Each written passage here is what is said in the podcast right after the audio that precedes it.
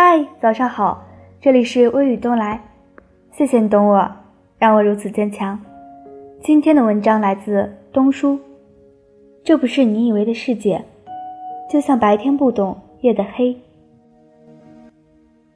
有次参加学校的监考，和我同监考的另外一名是一名研究生。两个半钟头的监考结束了，考生离去，我在默默的收试卷。这位和我一起监考的研究生突然说：“老师，监考太累了，真是不容易啊。”我愕然，问他：“为什么这么说呢？”他说：“这是自己第一次当监考老师，以前总是被人监考，特别羡慕当监考老师，觉得非常敬畏，生怕自己在考场中有什么小动作被老师怀疑舞弊。”这次因为是场社会考试，监考老师人手不够，允许在校研究生报名监考，他就毫不犹豫地报名了，想体验一把当监考老师的感觉。然而，当自己经历了这场监考后，才发现，原来监考这么无趣。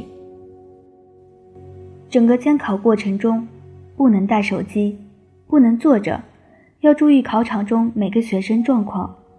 说话也要小声再小声，连走路都得悄悄的。考试结束后，回收试卷不能有丝毫马虎，否则就是教学事故。最可怜的是，八点钟的考试，七点半就得到考场办公室，这意味着自己至少六点半就得起床洗漱、吃早餐。大冬天里，那会儿天都是黑漆漆的。我呵呵笑道。习惯就好了。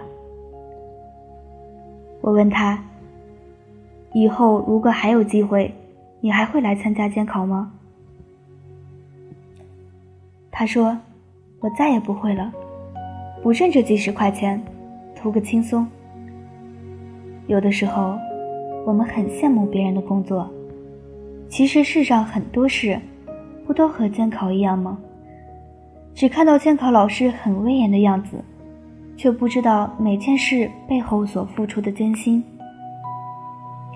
我的朋友给我说了一个故事，他们家的邻居经济条件不好，家里的小孩一直想要个溜溜球，可家里没有给小孩买。每当别人家的小孩出来玩时，手上都拿着一个溜溜球，这个小孩特别羡慕，跟在别的小孩后面屁颠儿屁颠儿的跑。他父母实在不忍心，终于给他买了一个溜溜球。结果，他玩了半天后，再也没有碰过那个溜溜球。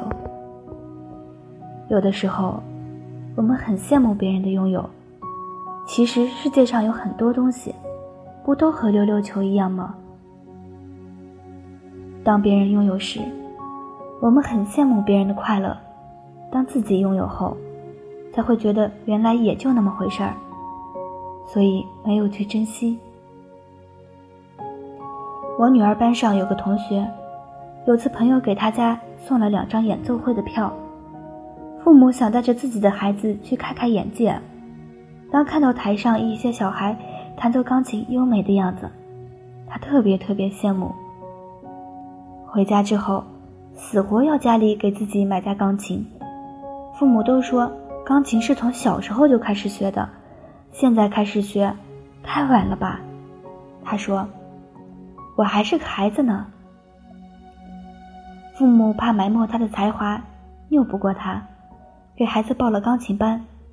培训老师说，每周一次的培训课，四十五分钟只是教学指导，主要还得靠自己在家练。父母又咬咬牙买了一架钢琴回家。起初，孩子很有兴趣。几次培训班下来，就再也不愿意碰钢琴了。父母就是把刀架在他脖子上，他也不愿意再坐到钢琴前。如今，那架钢琴成了家里的摆设，而他的母亲是下岗工人，父亲是个快递员。这架钢琴耗费了家里两年的积蓄。很多时候，我们都很羡慕别人的成就，其实世上很多成就，不都和弹钢琴一样吗？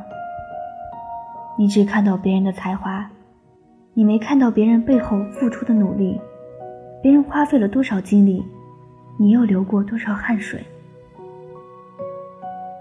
最近，有读者问我：“东叔，为什么现在公众号推送的文章，落款作者都不是你本人了，你自己不写了？”其实，你只看到文章推送的结果。你不会知晓每一篇文章背后的付出。每篇文章投稿过来，我们会反复和作者沟通，提炼观点，调整结构，然后再经过团队成员的排版、配图、校对、斟酌标题等一系列程序，最终才会呈现在读者的面前。每篇文章在投稿的基础上都经过了加工润色，不敢说有极大提升。至少比初稿也大有改观。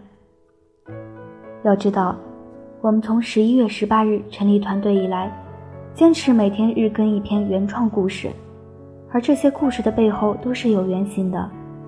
所以东叔一个人也没有这么多素材源泉，但但不代表我没参加创作。为尊重作者，我们都会署名作者名字，东叔不过是一个标签而已。在最近发的几十幅原创故事里，其实大部分本身就出自团队作者之手。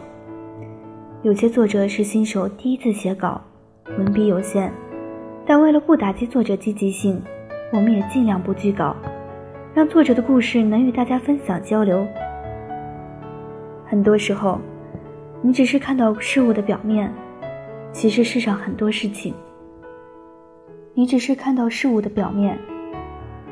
你不去经历，你不会知晓每个深夜的挑灯夜战，每个字眼的深思熟虑，每次群里的反复讨论，每个话题的再三酝酿。是的，我们现在做的大家还不是很满意，但不代表我们没有努力。有句话说：“你永远不知道别人经历了什么，你凭什么指责？”在我看来。你都不知道别人在做什么，你又凭什么去评价？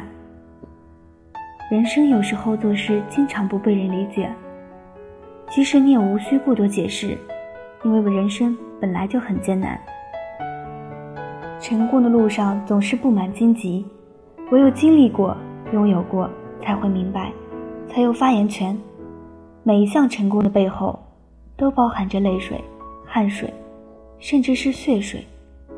所以，请尊重身边的朋友。每个人的选择都有各自的原因，每个人的生活方式都有各自的理由。今天的故事到这里就结束了。